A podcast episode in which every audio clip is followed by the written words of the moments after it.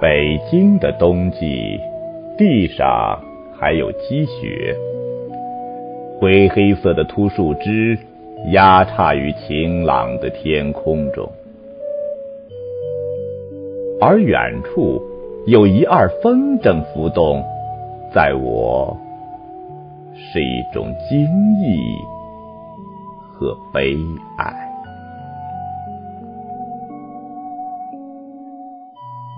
故乡的风筝时节是春二月，当听到沙沙的风轮声，仰头便能看见一个淡黑色的蟹风筝或嫩蓝色的蜈蚣风筝，还有寂寞的瓦片风筝，没有风轮，又放得很低，伶仃的显出憔悴可怜模样，但。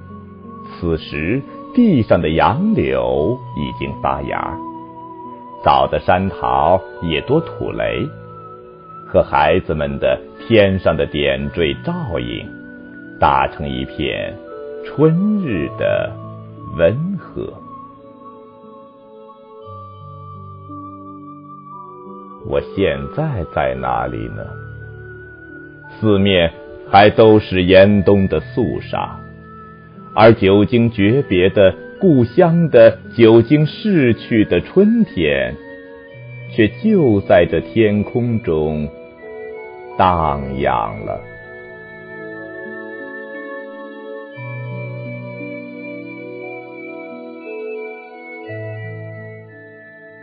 但我是向来不爱放风筝的，不但不爱，并且嫌恶它。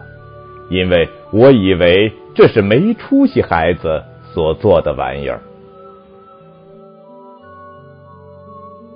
和我相反的是我的小兄弟，他那时大约十岁内外吧，多病，瘦的不堪，然而最喜欢风筝，自己买不起，我又不许放，他只得张着小嘴儿，呆看着空中出神。有时至于小半日，远处的谢风筝突然落下来了，他惊呼；两个瓦片风筝的缠绕解开了，他高兴的跳跃。他的这些，在我看来都是笑柄，可比的。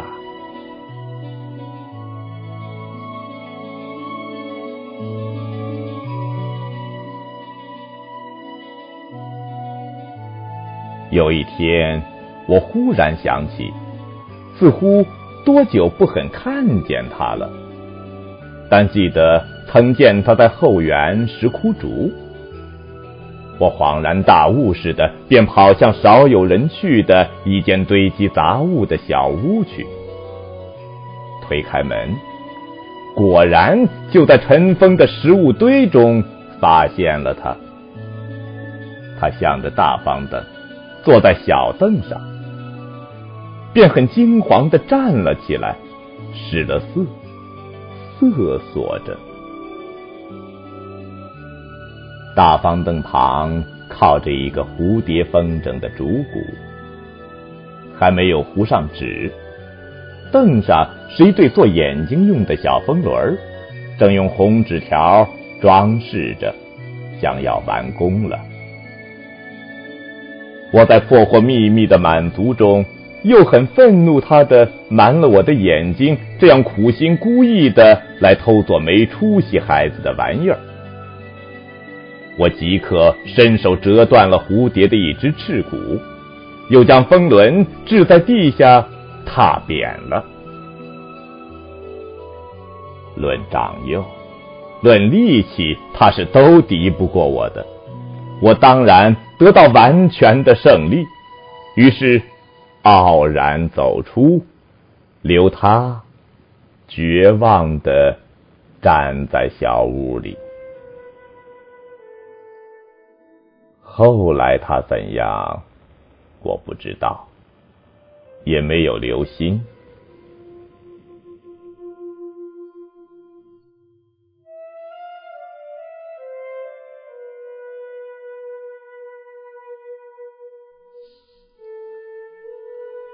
然而，我的惩罚终于轮到了。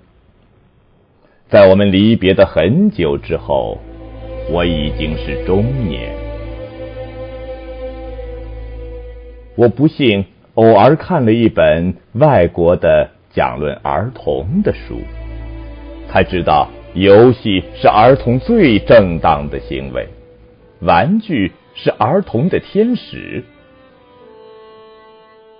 于是，二十年来毫不意及的幼小时候对于精神的虐杀的这一幕，忽的在眼前展开，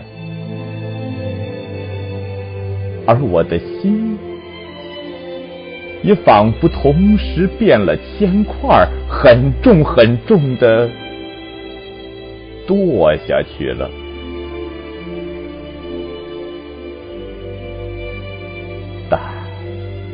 心又不竟堕下去，而至于断绝。它只是很重很重的堕着，堕着。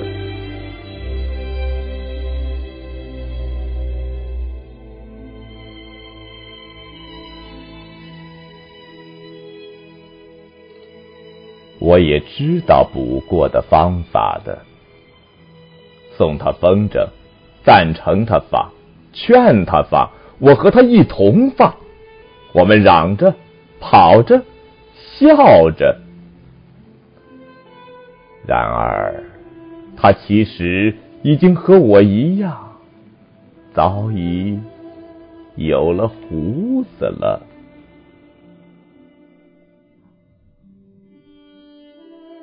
我也知道。还有一个补过的方法的，去讨他的宽恕。等他说：“我可是毫不怪你呀。”那么我的心一定就轻松了。这确是一个可行的办法。有一回我们会面的时候，是脸上。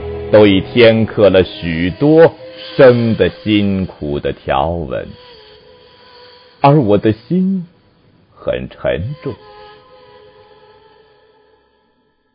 我们渐渐谈起儿时的旧事来，我便叙述到这一节，自说少年时代的糊涂。我可是毫不怪你呀！我想他要说了。我即刻便受了宽恕，我的心从此也宽松了吧？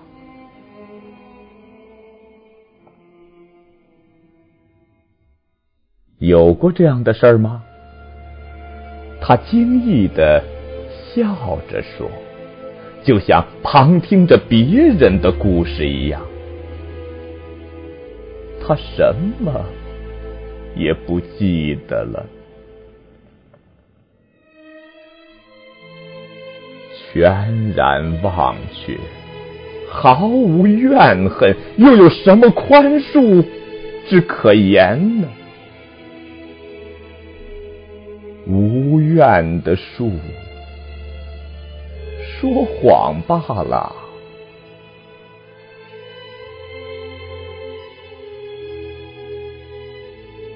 我还能祈求什么呢？我的心。只得沉重着。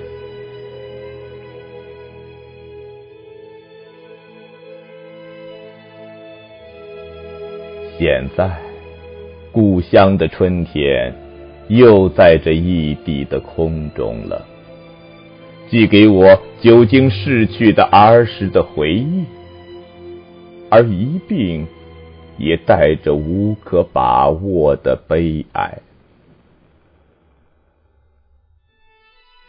我倒不如躲到肃杀的严冬中去吧。但是四面又明明是严冬，正给我非常的寒威和冷气。